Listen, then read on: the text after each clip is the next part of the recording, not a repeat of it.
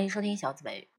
大家最近应该知道，呃，美联航的事情，这个事件是非常的严重的，性质是非常的恶劣的。那么小紫想说的是，尊重每一位旅客是航空公司的基本素质。那么呢，今天更新的 BBC 的新闻又出来了，我们来看一下。The airline said that in future, crew members will be allocated seats at least an hour before departure. It comes after passenger Dr. David Dow lost two front teeth and suffered a broken nose when he was forcibly removed from the flight last Sunday. United Airlines said the move was aimed at improving its customer services. 首先，我们来看一下单词。第一个叫 crew，什么意思呢？是 all the people working on the ship, plane。那么呢， 就是在船和飞机上工作的所有人员叫 crew，所以他说 crew members。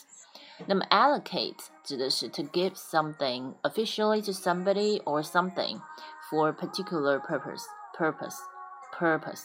对，a large sum has been allocated for buying new books for the library，就是说一大笔钱用来给这个图书馆买新书，所以 has been allocated。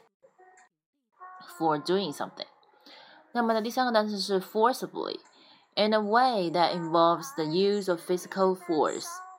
例句呢是 supporters were forcibly removed from the court，就是法庭上这支持者都被强制暴力的拉拉走了。一，那么呢，我们来看一下新闻这三句话是什么意思呢？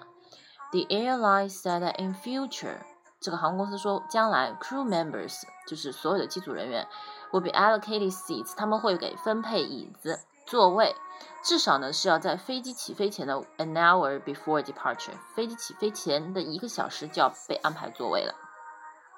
那这样就不会影响航空的正常飞行了。